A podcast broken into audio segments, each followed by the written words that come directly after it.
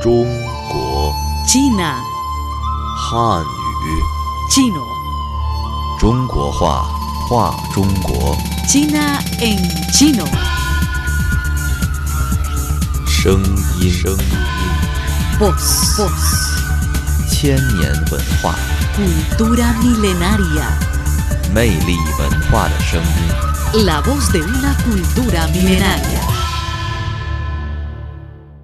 Queridos amigos, China está en el empuje final para lograr el objetivo de erradicación de la pobreza, ya que la nación se ha entrado en la última fase para alcanzar su primer objetivo centenario de construir una sociedad moderadamente próspera en todos los aspectos en 2020.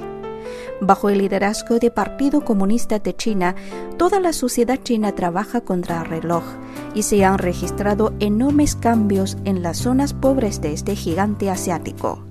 Hoy les invitamos a escuchar un reportaje del grupo de medios de China titulado La vida feliz de los Hezhe en Tongjiang.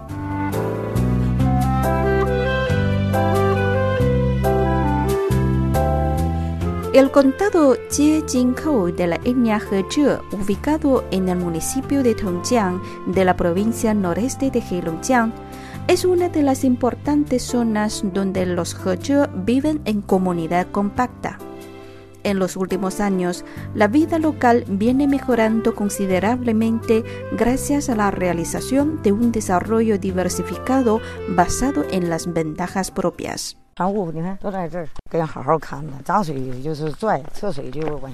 Aquí están todos los barcos. Hay que vigilarlos con cuidado, tirándolos hacia la costa cuando crece el agua y empujándolos cuando baja el agua. Es mi trabajo y mi deber.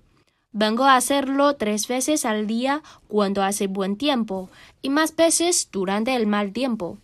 A pesar de ser arduo el trabajo, me siento muy satisfecha. A las 6 de la mañana, en la orilla del río Lianhua que fluye por el condado Jiejingkou, la pescadora He Shuyan se ocupa de alinear los barcos de pesca cuidadosamente al lado de la costa. Ya entrado en la temporada de prohibición de pesca, se necesita alguien para vigilar los barcos.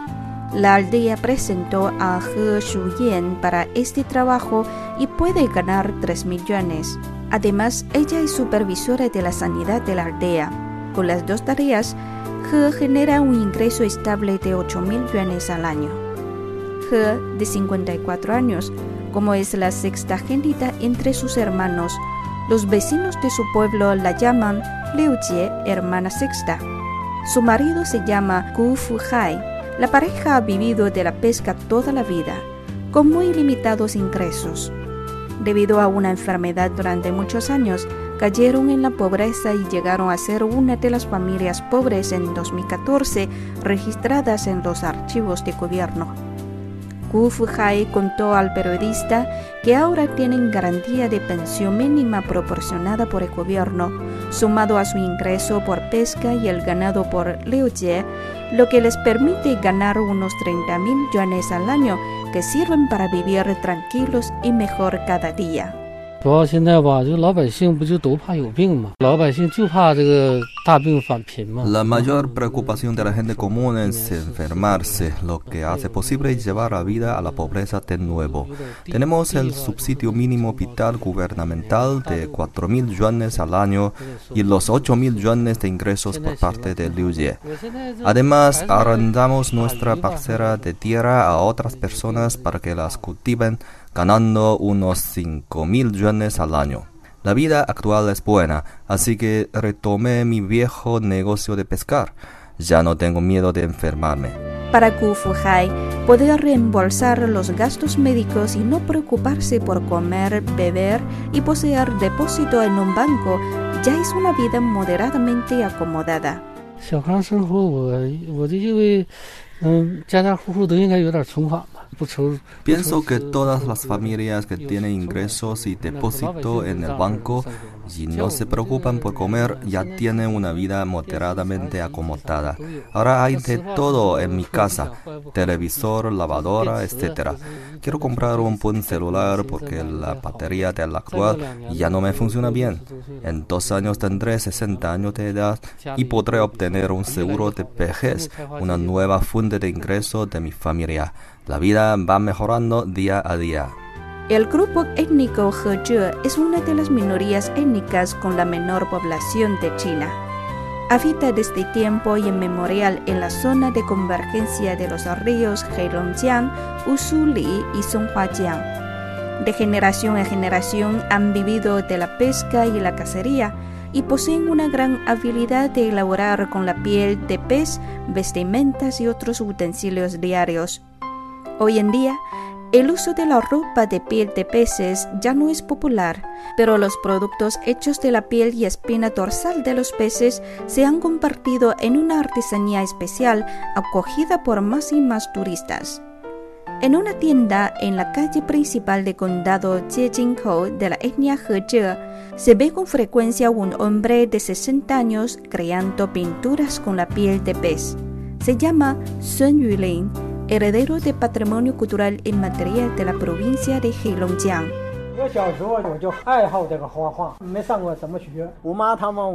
Desde niño me encantaba pintar, pero estudié durante poco tiempo en la escuela.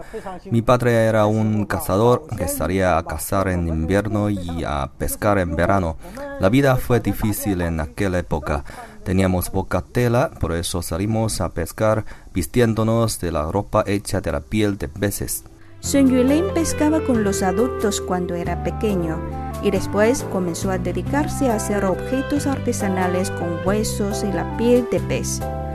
Con el aumento de la reputación de condado Jiejingkou en el país como el pueblo natal de los He el negocio de Sun Yulin se vuelve cada vez más próspero. Las vestimentas de piel de pez se venden incluso a Corea del Sur y Japón y las pinturas a todo el país. También tenemos clientes provenientes de Alemania y Reino Unido. La cultura única de pesca de los He ha convertido al condado Jiejingkou en el primer pueblo de la cultura pesquera de China, atrayendo a crecientes turistas. Yu Chengcheng dueña de un hotel local, dijo a los periodistas que los residentes en las ciudades cercanas conducen coches a su pueblo para pasar fin de semana, todos atraídos por el fresco aire y hermosos paisajes. Por la noche hay espectáculos de cantos y danzas. A veces se organiza fiesta de hoguera. Los turistas tienen curiosidad por las particularidades de la etnia vienen por probar el pescado del río Usuri y experimentar la cultura étnica. Según Yu Chen Chen, desde mayo a octubre es el periodo más ocupado de su hotel, que puede generarle un ingreso neto anual de alrededor de 100 mil yuanes.